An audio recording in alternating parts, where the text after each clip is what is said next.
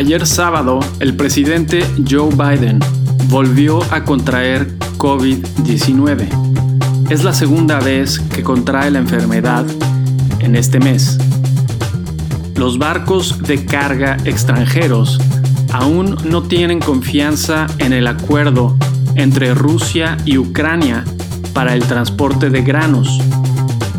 Al parecer, tendrán que ser naves turcas las que se adentren a los puertos ucranianos porque las grandes navieras del resto del mundo no consiguen pólizas de seguro.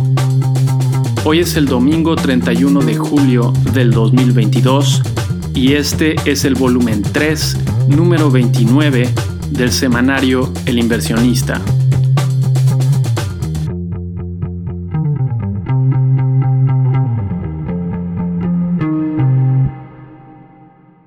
La noticia principal de la semana fue la enorme reducción que hizo Rusia a la cantidad de gas entregado por la tubería Nord Stream a Europa. Ahora solo envía la quinta parte de lo normal. Hasta antes de la invasión, Rusia proveía el 40% del gas natural consumido en Europa. Los usos principales son la generación de energía eléctrica para hogares y empresas, pero especialmente la calefacción de hogares. El gas natural representa el 25% de todas las energías utilizadas en Europa.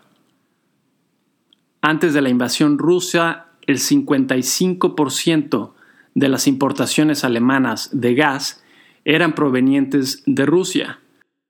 La Comisión Europea llegó a un acuerdo de reglas para situaciones extremas, además de sugerir el ahorro de 15% del gas a todos los miembros. Algunas de las reglas para casos extremos son que los países no podrán acumular reservas de gas si otros miembros sufren de escasez, sino que deberán de compartir y ayudarse entre ellos. Es probable que veamos pequeñas riñas entre dichos países si no surge un esquema de compensaciones para este invierno. El preliminar del Producto Interno Bruto del segundo trimestre en Estados Unidos mostró un ligero retroceso, pese a que muchos consideran dos trimestres de crecimiento negativo como una recesión, en Estados Unidos existe un instituto llamado el National Bureau of Economic Research que determina lo que es y no una recesión, así como las fechas correspondientes. Y es muy poco probable que considere estos dos últimos trimestres como una recesión, pues la actividad económica y el mercado laboral indican lo contrario. En México, el estado de Jalisco recibió la autorización del gobierno estadounidense para exportar aguacate a dicho país. Esto viene después de que la producción del aguacate en Michoacán ha sido víctima del crimen organizado. En noticias empresariales, Unilever, McDonald's, Coca-Cola y otras empresas más de productos de consumo anunciaron futuras alzas en sus precios por la creciente inflación.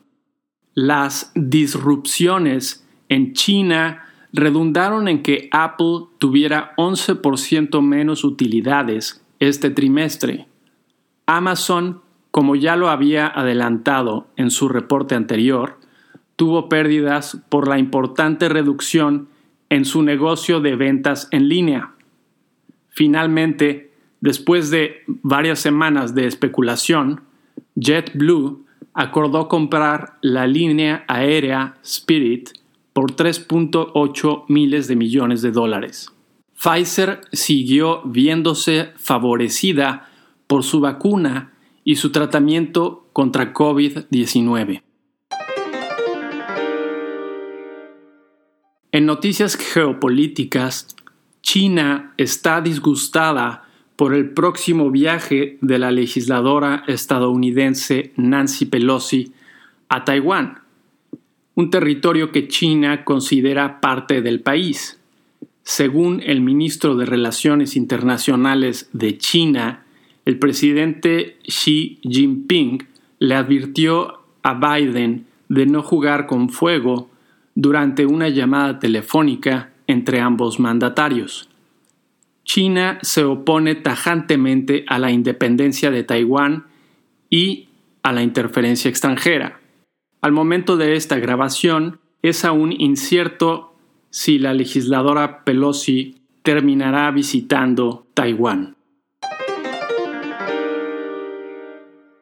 En temas de salud, a pesar de la falta de consenso entre los miembros del Comité de Emergencias, el director general de la Organización Mundial de Salud decidió declarar la viruela de mono como emergencia internacional el sábado pasado. Notas de la semana que termina. 25 al 29 de julio. En Estados Unidos, el índice de actividad nacional de la Reserva de Chicago para junio permaneció en 0.19, lo cual es un valor sano.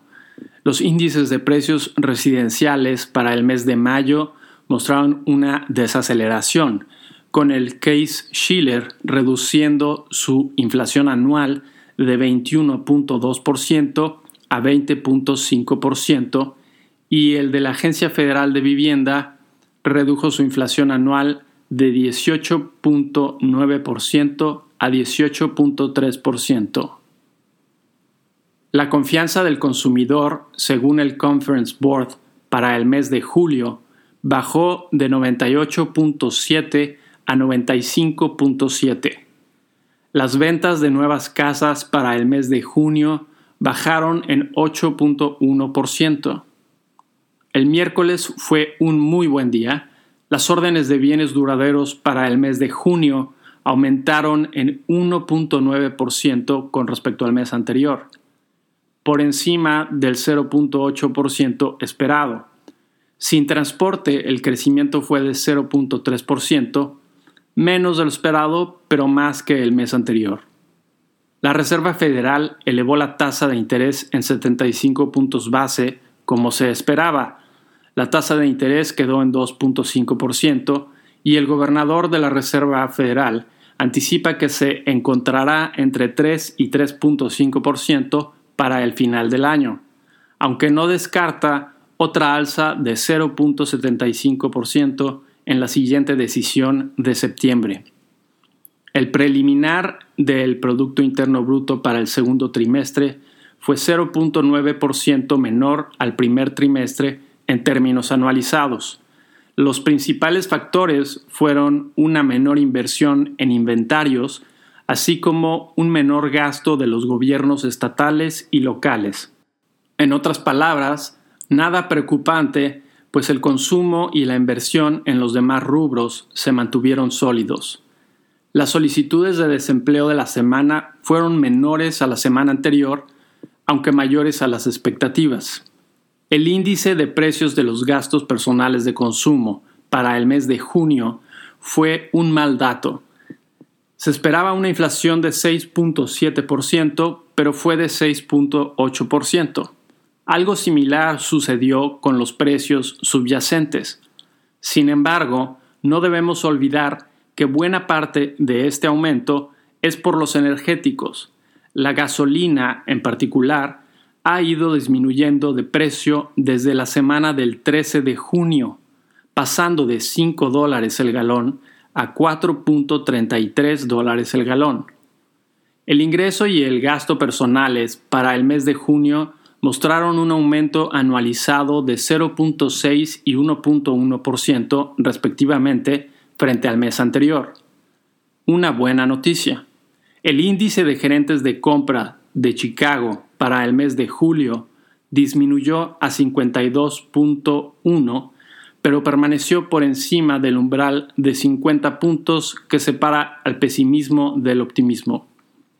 Finalmente, la confianza del consumidor, según la Universidad de Michigan, para el mes de julio, tuvo un ligero repunte, pasando de 51.1 a 51.5 puntos.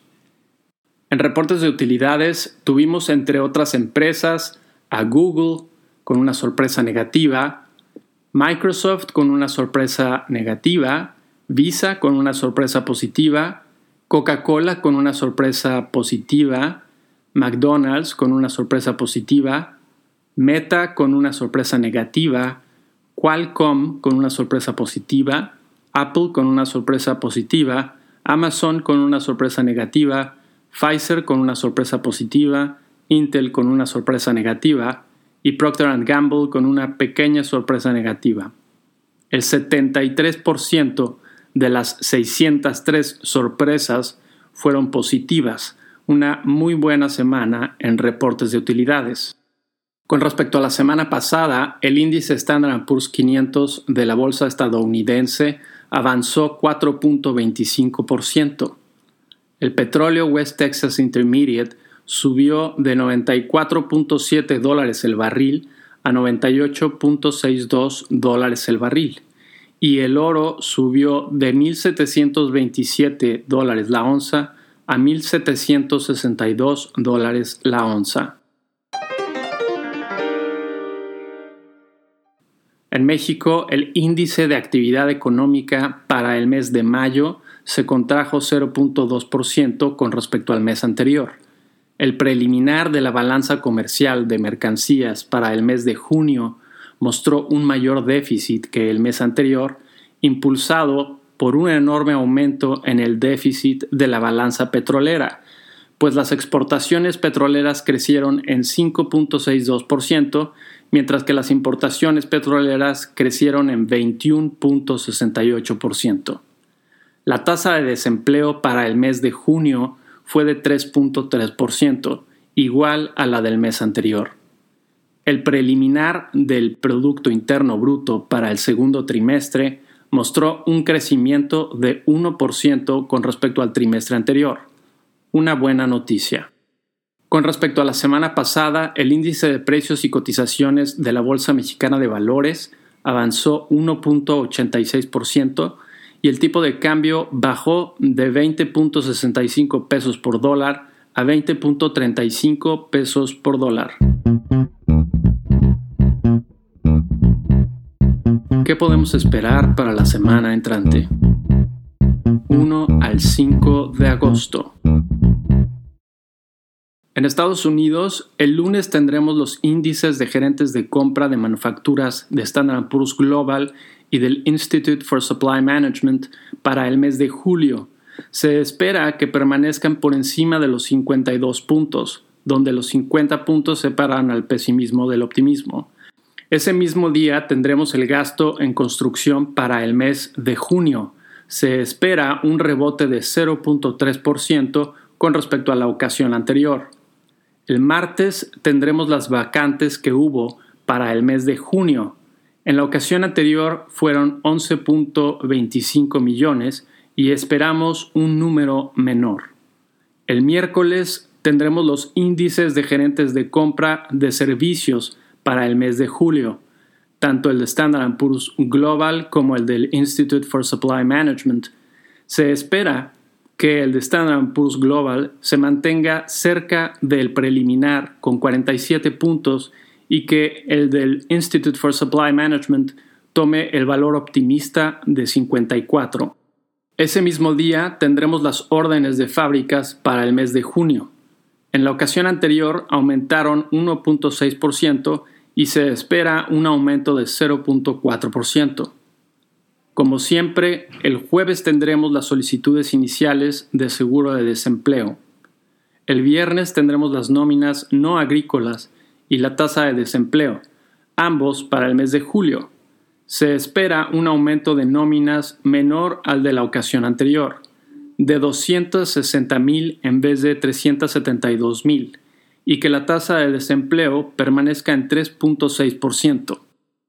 En reportes de utilidades tendremos entre otras empresas a Activision, AMD, PayPal, Starbucks, British Petroleum, Airbnb, CBS y Moderna. En México, el lunes tendremos el indicador de pedidos manufactureros, los indicadores de confianza empresarial y los indicadores agregados de tendencia y expectativas empresariales, todo para el mes de julio. Ese mismo día, el Banco de México publicará las expectativas de los especialistas del sector privado. El martes tendremos los indicadores cíclicos para el mes de mayo. El jueves tendremos la confianza del consumidor para el mes de julio. El viernes tendremos los datos de la industria automotriz para el mes de julio. Ese mismo día tendremos el indicador mensual de capital bruto para el mes de mayo y el indicador mensual de consumo privado para el mes de mayo. Tips. Mercados financieros recibieron jubilosos el alza de 75 puntos base de la Reserva Federal. A pesar del ligero retroceso de la economía según el preliminar del Producto Interno Bruto, la bolsa cerró con ganancias semanales. Como hemos observado antes, la gasolina lleva ya unas semanas de continuas bajas de precio, por lo que no era necesaria un alza de esta magnitud. Afortunadamente para todos, la siguiente decisión de la Reserva será hasta dentro de dos meses lo que dará un respiro para que la Reserva observe y no solo suba las tasas obstinadamente. Mientras tanto, y si los oficiales de la Reserva no hacen declaraciones escandalosas, esperamos que la moderación en el precio del petróleo y las gasolinas, junto con el enfriamiento en bienes raíces, sean suficientes para reducir la inflación en dicho tiempo. Es buen momento para incrementar el riesgo en Estados Unidos.